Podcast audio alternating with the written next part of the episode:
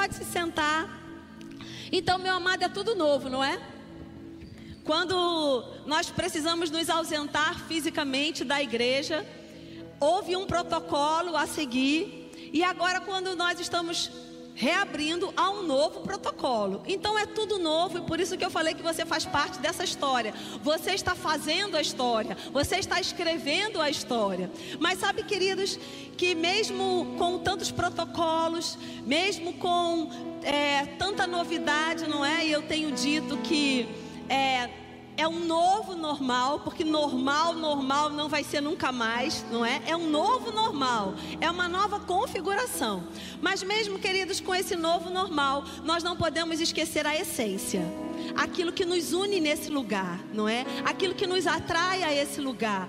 E o que te atraiu a esse lugar foi a palavra e a unção. O que te atraiu a esse lugar foi o desejo de conhecer um pouco mais de Deus. O que te atraiu a esse lugar foi você fazer parte de uma comunidade de fé. E queridos, nesse tempo que nós estávamos isolados em casa, como fez falta esse, essa afinidade, não é? Como fez falta esse senso de pertencimento. Eu não sei quanto a você, mas a, a, ausência da unção coletiva estava causando um, um certo desconforto na minha vida. A ausência de olhar para você, de saber que eu pertenço a você, que você pertence a mim, numa comunidade de fé, numa família, na mesma família, não é na família de Deus, na família da fé. Estava fazendo muita falta isso. E que bom, queridos, que nós estamos retornando. Que bom que você veio. Que bom que você que está em casa está aí conectado. Sabe, meu amado, minha amada, para você que está em casa, eu quero te animar e dizer para você que já, já nós vamos estar juntos, todos na mesma família, todos juntos aqui. Mas é importante que a gente siga os protocolos, não é? É importante que a gente respeite esse momento. Então não fique chateado, você que não pode vir ainda, não é porque talvez você tenha criança e a igreja de criança não está funcionando. E por que a igreja de criança não está funcionando? Porque criança não nem sempre ela vai entender os protocolos. Criança não vai entender é, isolamento, não é? Vai, não vai entender distanciamento. Ela vai querer abraçar, ela vai beijar o amiguinho, ela vai trocar a chupeta, ela vai trocar o pirulito, ela vai tocar. Então, para que a sua criança esteja reservada, protegida, guardada, a gente ainda não abriu a igreja de criança. Mas isso é temporário, daqui a pouco está todo mundo de volta. Amém? Então, só para você não ficar entristecido. E nós já temos aqui vários irmãos que conseguiram vir, não é? Um deixou a criança com vovó, imagino, não é? Eu estou vendo gente aqui que tem criança, mas que está aqui porque deixou com vovó, com vovô, tem uma rede de apoio, talvez. Enfim, o que é importante demais, amado, nessa manhã, a gente ter na nossa consciência, no nosso coração. Deus está aqui. A unção está aqui. O Espírito está aqui. E Ele está desejoso de realizar na sua vida e na vida daqueles que estão em casa. Agora é importante que a gente tenha essa consciência de corações conectados. Que ainda que distantes, não é?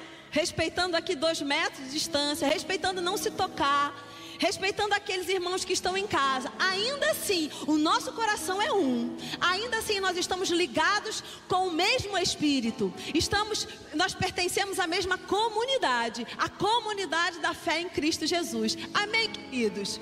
Então eu vou precisar de você essa manhã, não é? Porque quando a configuração era pregar só para quem estava em casa, a gente se acostumou com ela. Agora a configuração mudou. Agora a configuração é pregar para quem está em casa e pregar para você que está aqui. Então você que está aqui, você é um privilegiado. Você concorda comigo? Você é um privilegiado, meu amados. Quantas pessoas, né? Eu estava conversando com a Márcia, quantas pessoas assim lamentando porque não podem estar aqui. Você pode, você está aqui. Então, já que você chegou, conecta o seu coração. Já que você chegou, puxa da unção. Já que você chegou, coopera com o mover do Espírito nesse lugar. Amém? Nós precisamos de você. Por quê? Porque a unção, meu amado, ela precisa de um condutor. O condutor é o Espírito Santo. Ele que é o carregador da unção, ele é a unção. Mas ela precisa encontrar no seu coração um lugar de recepção. Ela precisa encontrar no seu coração um lugar que vai atrair a unção, que vai puxar da unção, que vai desejar a unção. Então eu posso contar com você essa manhã?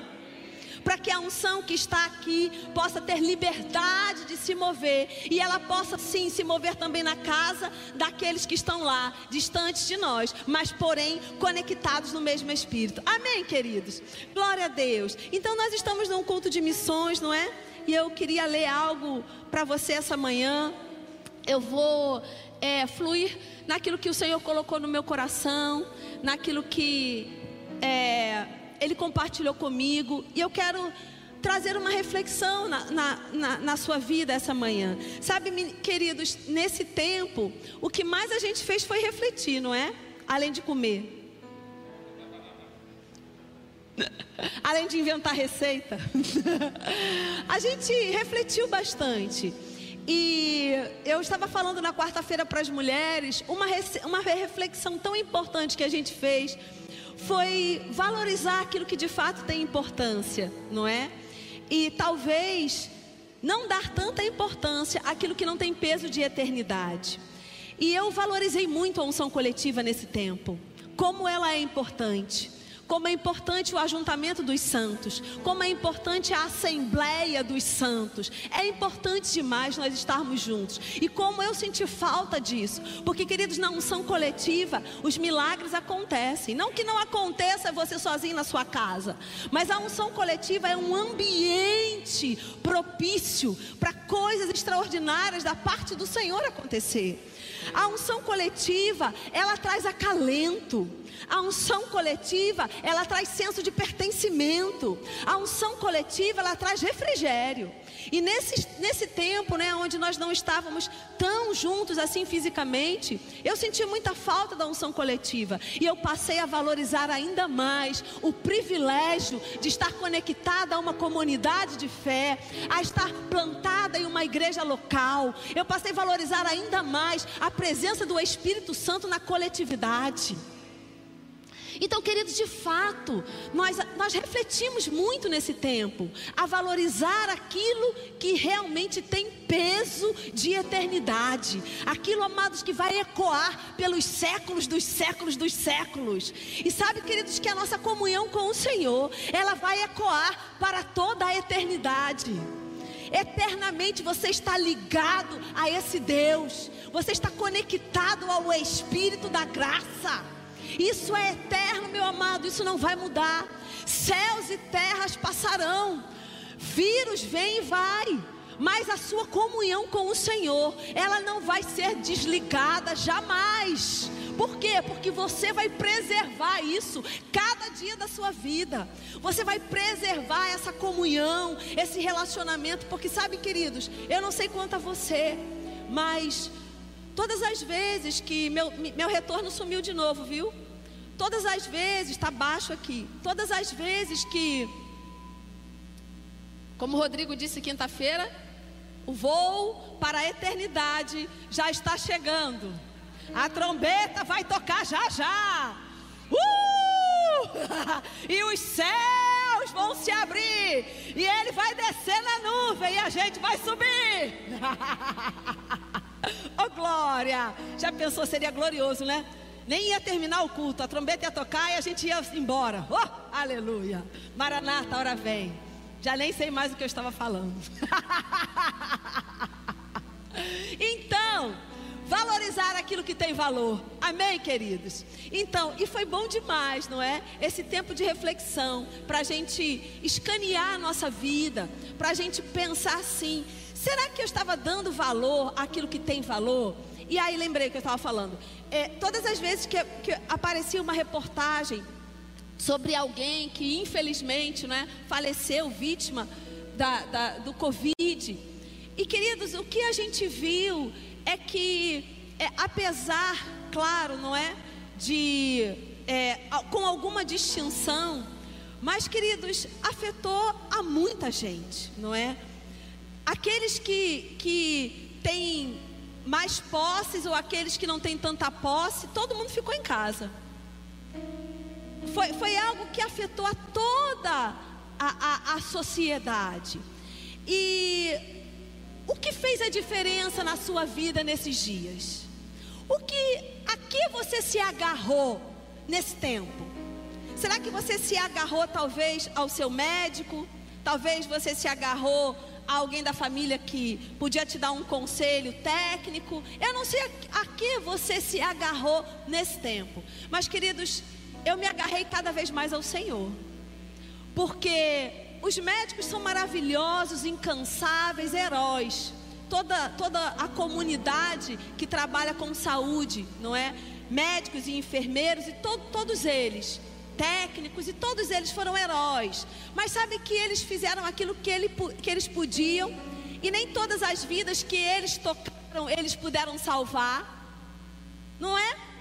Quantas pessoas infelizmente faleceram, apesar de todo o aparato médico, apesar de toda a dedicação desses maravilhosos profissionais de saúde, pessoas morreram de Covid. Eles não puderam salvar essas pessoas. Mas sabe, queridos, eu quero que você comece a refletir essa manhã. Que aquilo que você tem, aquilo que você já conhece, pode salvar pessoas. Jesus fala lá no Evangelho de João: aquele que crê em mim, ainda que morra fisicamente, ainda que esse corpo seja cometido da separação da morte física, ainda que morra, para sempre viverá. Vida eterna com Deus. E você é o agente propagador dessa vida. Então, meu amado, aquilo que infelizmente os profissionais de saúde não puderam fazer para salvar vidas físicas, você tem o antídoto. Você tem o remédio que pode salvar a vida de pessoas. E essa salvação ecoa para a eternidade. Amém, queridos? Eu quero ler um versículo com você. Pode diminuir só um pouquinho. Que está lá em Isaías, no capítulo 59. Glória a Deus. Deus é bom, nós vamos conversar acerca de algumas coisas essa manhã. E eu não, eu não recebi as orientações, não é? Que eu tenho que ficar atrás do púlpito, graças a Deus que eu não recebi, né? Porque se eu recebesse eu teria que obedecer, mas como eu não recebi, posso me mover? Aleluia, Deus é bom. O diabo não presta. Quando ele acha que ele ganha, ele perde. Não é verdade? Oh, aleluia. Você abriu aí Isaías 59? Eu quero ler com você, a gente vai pular alguns versículos, né? Porque não dá tempo da gente ler toda a sequência. Mas Isaías 59, é, o profeta ele vem falando sobre a iniquidade do mundo, ele vem falando sobre o pecado, ele vem falando sobre o juízo de Deus, ele vem falando sobre algumas coisas nesse sentido. E a gente vai pular alguns versículos, e no capítulo 59, no versículo 1, diz o seguinte: Eis que a mão do Senhor não está encolhida para que não possa salvar, nem surdo o seu ouvido, para não poder ouvir. Mas as vossas iniquidades fazem separação entre vós e o vosso Deus, e os vossos pecados encobrem o seu rosto de vós, para que não vos ouça. Sabe, queridos, essa é a condição da humanidade, e era a condição né, desse povo ao qual Isaías estava profetizando. Estava profetizando sobre a humanidade e a gente sabe que essa continua sendo a condição da humanidade, a humanidade sem Deus, a iniquidade, o pecado da humanidade que foi construído lá em Adão no Éden, esse pecado faz separação, porque a Bíblia diz que todos pecaram e destituídos estão da glória de Deus. Então a humanidade está destituída da glória de Deus por causa do pecado de Adão, que em Adão está representada toda a humanidade. Então a Bíblia diz: Deus ele está sempre a postos. Os ouvidos não estão tapados, as mãos não estão recolhidas, Deus está sempre a postos para derramar sobre a humanidade a sua bênção sem fim. A sua bondade, a sua benignidade, o seu amor. Deus está sempre a postos. Deus ele tem um comportamento ativo. ele está sempre a postos para fazer alguma coisa. Mas aí a Bíblia diz: Mas o pecado da humanidade, a iniquidade da humanidade faz separação. E aí, queridos, ele vem relatando, a gente não vai ler, ele vem relatando todos os problemas, não é? Da humanidade, tudo que estava acontecendo na humanidade, que acontece até hoje. Quando chega no versículo 14, eu quero ler com você o versículo 14. Ele diz o seguinte: Pelo que o direito se retirou e a justiça se pôs de longe, porque a verdade anda tropeçando pelas praças e a retidão não pode entrar. Sim, a verdade sumiu e quem se desvia do mal é tratado como presa. Você já parou para pensar sobre isso? Não é? Quando a gente quer fazer a coisa certa nesse mundo caído, a gente é retalhado. Não é? Quando a gente quer fazer a coisa certa, andar na verdade, falar a verdade, não roubar, não matar, não adulterar, é, não andar em, em, em, em lascívia, em luxúria, tanta coisa que a gente quer manter a palavra, manter a integridade, nós somos retalhados, nós somos taxados às vezes como fora de moda, como é, alguém que está é, é, ainda no passado, como alguém que não é moderno, enfim, tanta coisa que a gente ouve, não é? Sabe que isso não é novidade? Sabe que naquela época também já era assim e sempre vai ser, por quê? Porque o inimigo das nossas almas, amados, ele está no mundo e ele está há muito tempo no mundo. E ele não tem um caldeirão de criatividade de pecado. Ele não está lá todos os dias inventando alguma coisa. Não, ele não tem o poder criativo. A Bíblia diz, queridos, que é a concupiscência da carne, a soberba dos olhos, da concupiscência da carne, concupiscência dos olhos e soberba da vida. É o tripé do pecado. Então, todas as vezes que eu e você vamos contra isso, toda vez que eu e você recebemos a palavra e queremos mudar a situação, sim, nós podemos receber retaliações. Mas isso não é novidade, já acontecia. Mas sabe que tem algo que é bem interessante aqui? Vamos continuar, por gentileza. O Senhor ouviu isso e desaprovou não haver justiça. Viu que não havia ajudador algum e maravilhou-se de que não houvesse um intercessor, pelo que o seu próprio braço lhe trouxe a salvação e a sua própria justiça o susteve. Meu amado, isso é maravilhoso demais. Sabe que Deus é o justo juiz que julga retamente. Mas sabe por que, que Deus pode julgar retamente? Porque a justiça é o seu prumo. Porque Deus é um justo juiz e Ele pode aplicar juízo sem correr o risco de ser injusto. Porque a justiça é o seu prumo. A justiça é o prumo de Deus, Ele é aquele que conhece o som dos corações, Ele é aquele que sabe o fim antes do começo.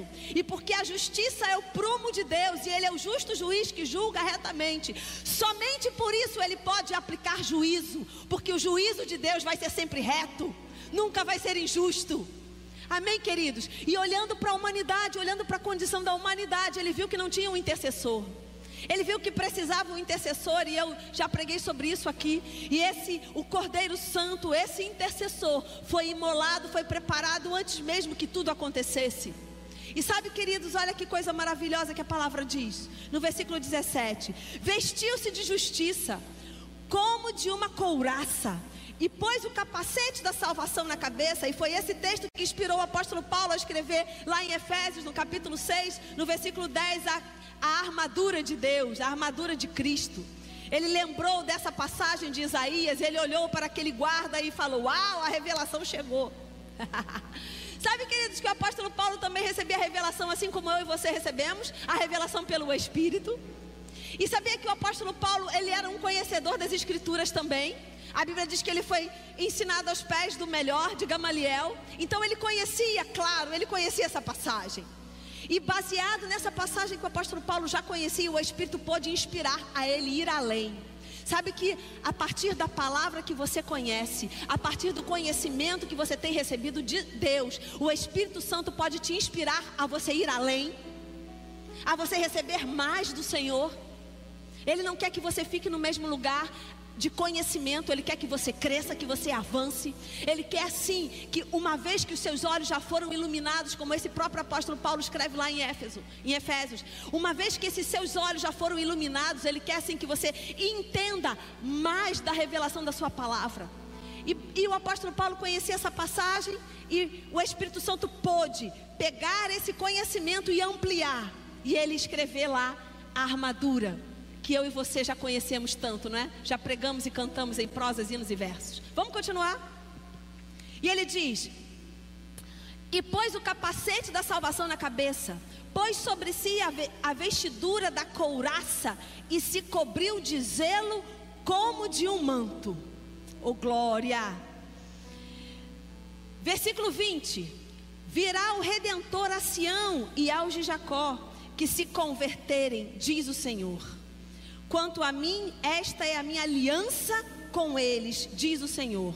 O meu espírito que está sobre ti e as minhas palavras que pus na tua boca não se apartarão dela, nem de teus filhos, nem do, dos filhos de teus filhos, não se apartarão desde agora para todo sempre, diz o Senhor. Não vai se apartar, querido, se você permanecer nela. E se você permanece nessa palavra de redenção, de salvação, todos à sua volta vão ver, vão identificar seus filhos, os filhos dos seus filhos, os filhos dos filhos dos seus filhos, os seus vizinhos, a sua parentela e todos que estão à sua volta vão compreender acerca dessa salvação. E ele diz algo maravilhoso, que é o foco da ministração essa manhã capítulo 60. Você sabe que a palavra ela não foi é, escrita, não é com todas essas separações, não é? Ela foi escrita de forma corrida. Muitos anos depois, ela foi separada para que facilitasse a nossa compreensão. Então, é claro que o capítulo 1, do, do, é claro que o versículo 1 do capítulo 60, ele é uma continuação do último capítulo, do último versículo do capítulo 59. Então, continuando a leitura, ele diz o seguinte: Dispõe-te. Agora que você já sabe de tudo isso, agora que você já identificou que a iniquidade faz separação entre o mundo e Deus, Agora que você já identificou que Deus enviou um intercessor, agora que você já identificou que você já foi revestido dessa couraça, desse capacete, desse manto, agora que você já entendeu que o amor de Deus enviou alguém para fazer de volta essa comunhão, agora que você já entendeu tudo isso, estou resumindo para você ele diz o seguinte: Dispõe-te, resplandece, porque vem a tua luz, e a glória do Senhor nasce sobre ti. Porque eis que as trevas cobrem a terra e a escuridão os povos, mas sobre ti aparece resplandente o Senhor, e a sua glória se vê sobre ti. As nações se encaminham para a tua luz e os reis para o resplendor que te nasceu. Sabe, queridos, Isaías está falando sobre a nova Jerusalém, sobre a cidade santa que o apóstolo João escreve lá em Apocalipse, que descerá do céu. Mas sabe que eu e você já fomos carimbados, selados, capacitados, fa fazemos parte dessa cidade, nós fazemos parte desse povo. E ele diz: esse povo é povo de luz. Você pode repetir comigo aí na sua casa e aqui? Eu sou da luz. Você é da luz, meu amado. Você é o carregador de um luzeiro. Você é aquele que vai chegar em um ambiente de trevas e vai mudar o ambiente, porque aonde luz chega, trevas têm que sair. E o que Isaías está dizendo, agora que você já entendeu, antes era assim, Antes, as suas iniquidades faziam separação, agora não faz mais, porque agora o intercessor já veio, a ponte já foi construída. Então agora você já faz parte de um outro grupo, você faz parte de um grupo de luz. Só que as nações, eu não sei qual é a sua nação, talvez a sua nação não seja o Japão, talvez a sua nação seja a sua rua. Talvez a sua nação seja a sua família. Talvez a sua nação seja lá no seu trabalho. Eu não sei, amado. Ele diz: as nações estão em trevas. Mas tanto as nações como os reis, as autoridades, as pessoas revestidas de poder, elas estão aguardando a manifestação dos filhos da luz. Para quê? Para receber salvação. Para ainda que morra fisicamente, ter uma pátria celestial, ter uma condição de comunhão eterna com Deus. Então, meu amado, as nações elas estão anelando a manifestação da sua vida daquilo que você já recebeu. Agora a pergunta dessa manhã: como está o seu relacionamento com esse Deus? Você está mergulhado nessa comunhão? Porque para que a gente exale algo, a gente precisa ter algo. Quando a gente põe perfume, não é?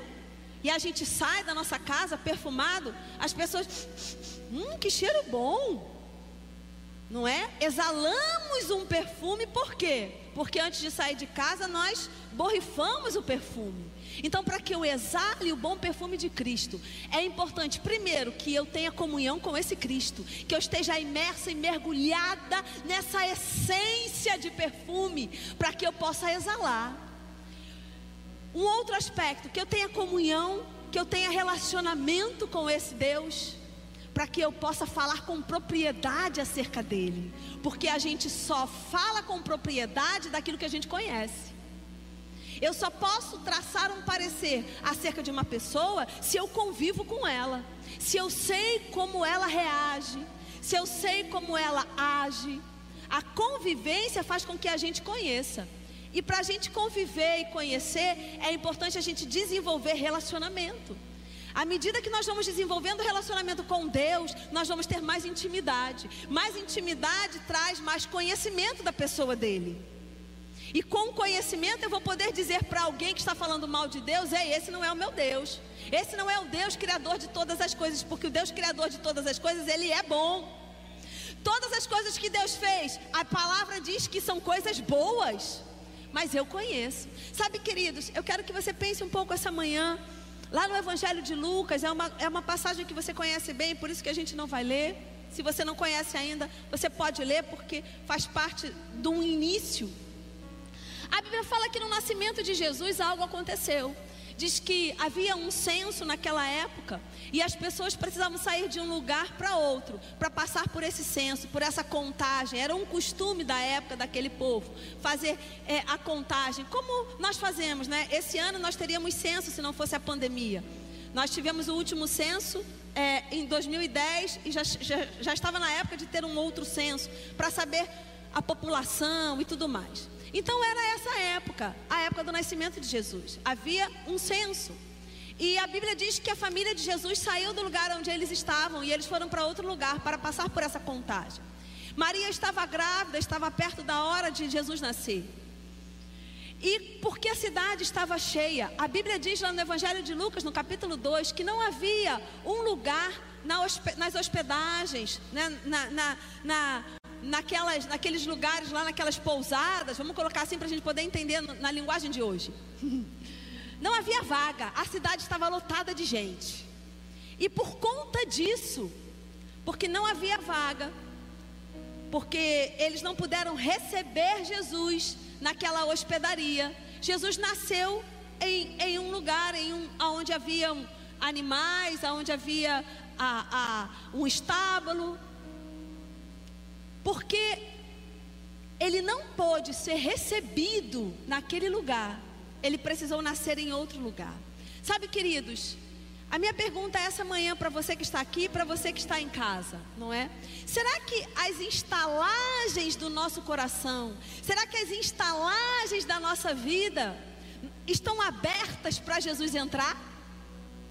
Estão abertas para que a gente possa receber o Rei da Glória. E aí você que está aqui, você pode dizer: Ah, mas Jesus já entrou no meu coração.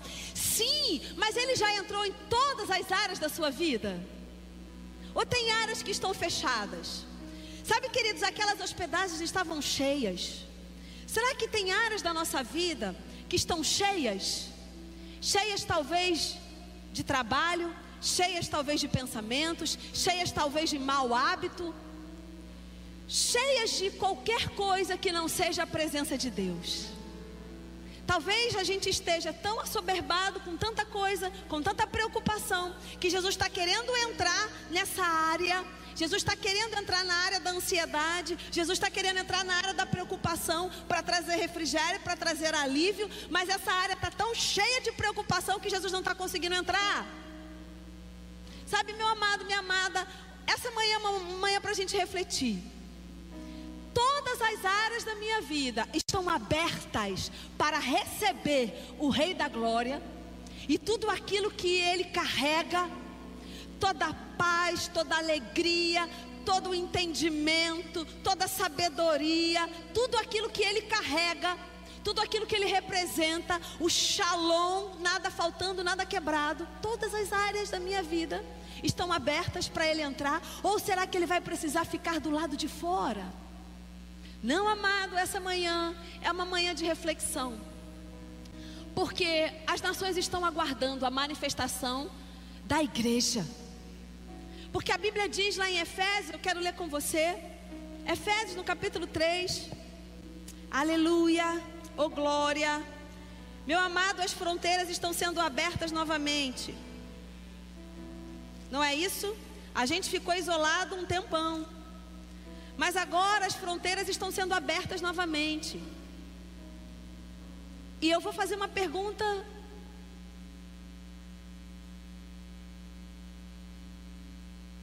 É, com que cara nós vamos aparecer? Com que maquiagem nós vamos aparecer? Porque nesse tempo que nós ficamos em casa, Muitas vezes, não é? A gente estava bem à vontade na nossa casa. Meu amado, foi libertador, porque nem unha a gente fez. Para mim é liberdade. Porque eu só faço unha por obrigação. Se você combinar comigo que você não vai prestar atenção na minha unha, eu nunca mais faço. Mas é porque as pessoas prestam atenção, né?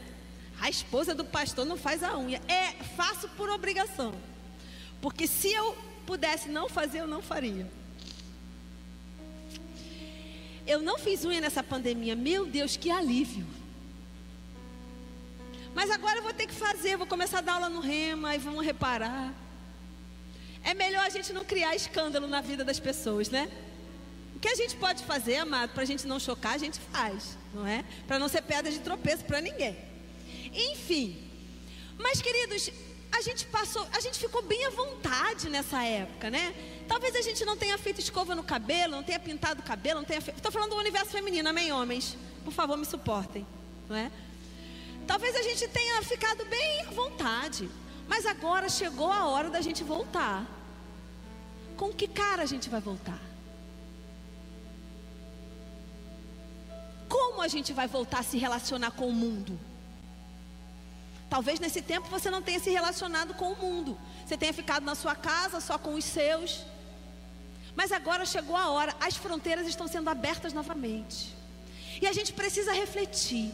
Esse tempo de isolamento precisa ter feito a diferença positiva na nossa vida, porque não pode ser só coisa negativa tem que ter feito diferença, a gente tem que ter refletido sobre aquilo que é importante, a gente tem que ter refletido sobre o nosso relacionamento com Deus, a gente tem que ter refletido naquilo que é a segurança da nossa vida, aonde a gente está depositando a segurança da nossa vida. Então agora as fronteiras estão sendo abertas novamente. E como a gente vai aparecer? A gente vai ter Cristo forjado dentro da gente. A gente vai ter Cristo estampado no nosso rosto. A gente vai ser a luz que as nações estão precisando, porque elas estão em trevas. A gente vai ser a diferença que esse mundo está precisando, porque ele está sem esperança. Mas a gente só vai conseguir ser tudo isso se a gente entender quem a gente é, o que a gente tem, o que a gente pode, e acima de tudo, qual é o meu relacionamento com Deus. Será que eu estou fechando Será que a minha vida está tão cheia que Jesus não pode entrar? Será que a minha vida está tão cheia que Jesus não pode nascer em áreas da minha vida? Será que ele vai ter que nascer do lado de fora? Não, amado, eu sei que assim como eu, você quer que áreas da nossa vida que ainda não tenham sido despertadas, que haja sim um nascimento, um nascimento para maior relacionamento, um nascimento para que a gente seja um canal ainda mais efetivo do poder de Deus nessa geração.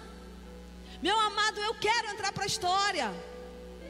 Não uma história, não é, que possa estar nos holofotes, mas eu quero quando eu estiver lá diante do Senhor, a minha história que vai aparecer lá diante dele seja relevante.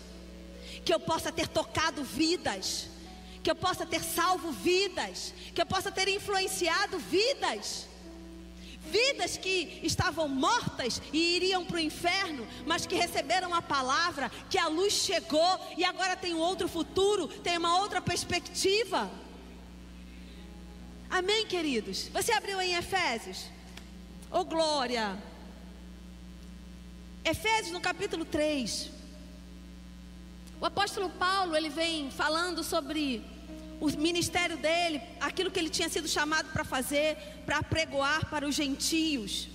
E quando chega no versículo, no versículo 8 do capítulo 3, ele diz o seguinte: A mim, o menor de todos os santos, me foi dada esta graça de pregar aos gentios o evangelho das insondáveis riquezas de Cristo e manifestar qual seja a dispensação do mistério, desde os séculos oculto em Deus, que criou todas as coisas. Para quê? Pela igreja. Pela igreja. Por mim e por você. A multiforme sabedoria de Deus se torne conhecida. Quando? Agora de quem? Dos principados e potestades nos lugares celestiais.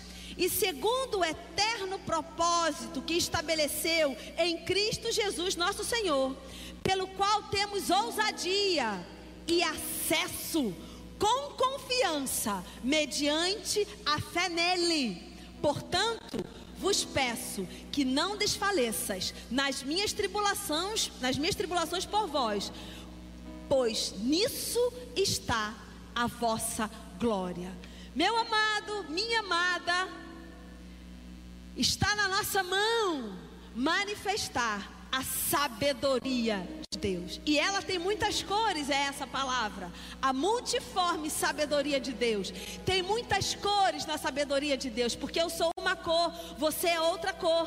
Eu vou alcançar um foco, eu vou alcançar um alvo, eu vou alcançar um povo, eu vou alcançar características que você não alcança. E você alcança um povo, você alcança um perfil, você alcança características que eu não alcanço.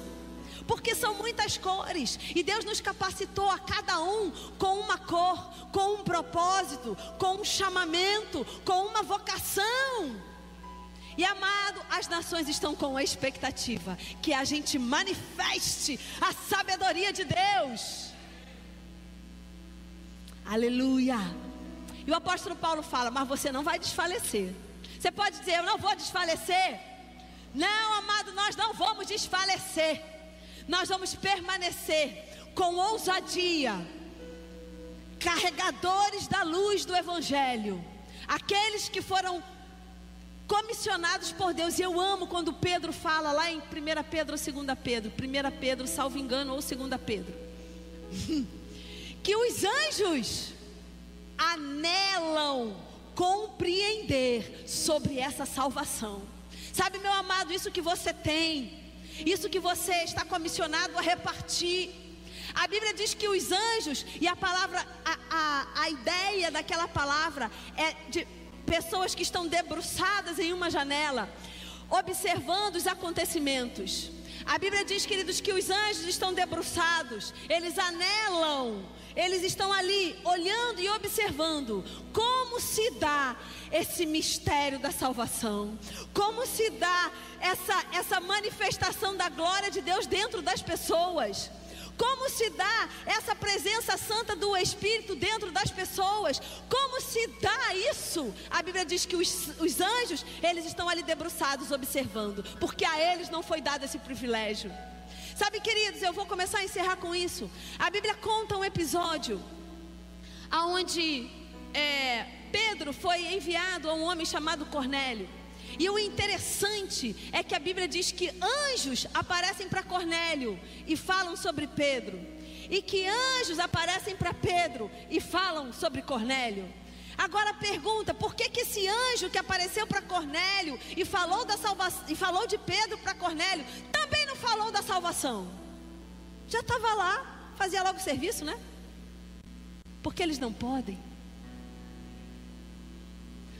Porque esse privilégio, esse ministério foi dado à igreja.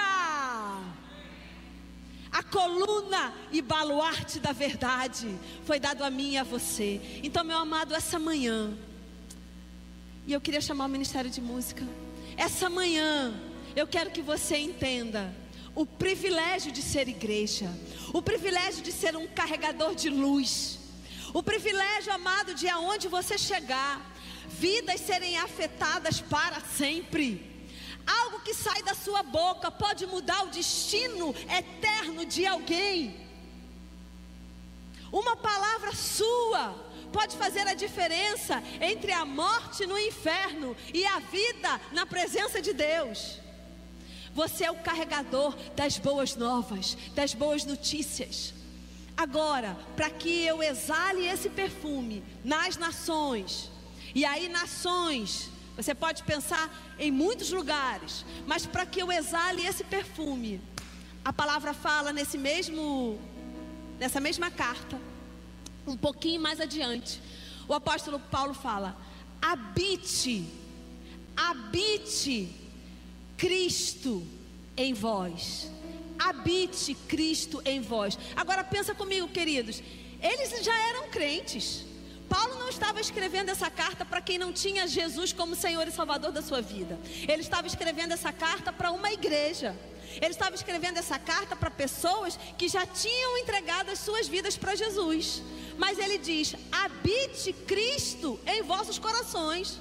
Se ele está trazendo essa reflexão para que Cristo habite nos corações deles, significa, queridos, que habitar no coração vai muito além de ser somente crente. Significa, essa palavra habite significa governo significa influência. Então o apóstolo Paulo estava dizendo: ei, que Cristo de fato esteja no governo da sua vida, que Cristo de fato esteja na influência da sua vida, que Ele seja aquele que te influencia, que Ele seja aquele que te guarda, que te guia, que te, que te governa, que você seja de fato não só é, é, um cristão com rótulo de cristão, mas que você seja de fato aquele que tem convivência, aquele que tem relacionamento, aquele que tem intimidade aquele que exala um bom perfume, aquele que reflete o caráter de Deus. Aquele que quando abrir a boca é como se fosse o Espírito Santo falando, cheio da palavra, cheio da unção, fazendo a diferença. Porque aí, queridos, aonde você chegar, trevas têm que sair. Quando você abrir a sua boca, as circunstâncias têm que mudar. Quando você disser eu cheguei, o diabo tem que fugir, tem que sair, porque você é o carregador do Espírito Santo, porque muito maior é aquele que está com você do que aquele que está no mundo. Essa consciência, meu amado. Então nós não vamos voltar da mesma maneira.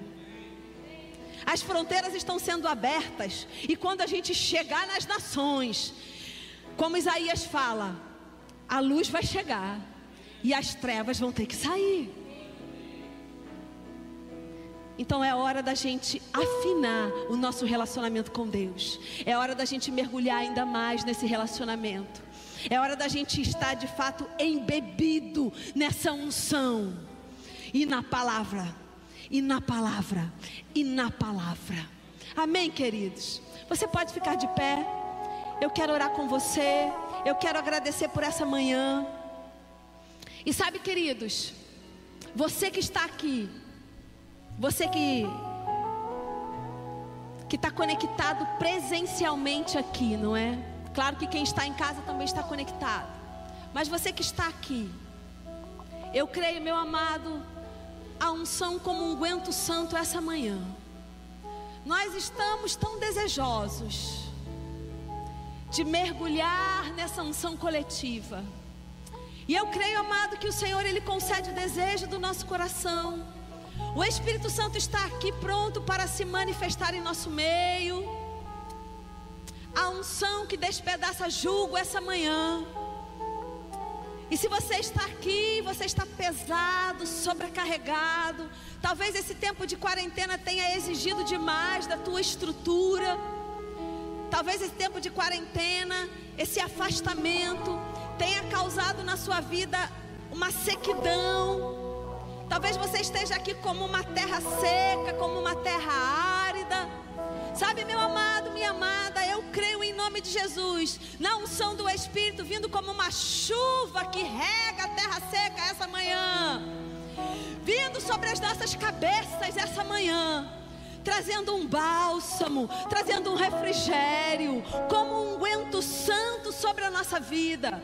Apesar, queridos, de nós estarmos distantes, mantendo essa distância, mas o Espírito Santo, ele está aqui. Ele é um conosco e eu posso te garantir que nele não há vírus algum. então você pode se agarrar com ele essa manhã. Você pode se abraçar com ele essa manhã. E eu creio em nome de Jesus em refrigério chegando sobre a nossa vida. Obrigado, Pai.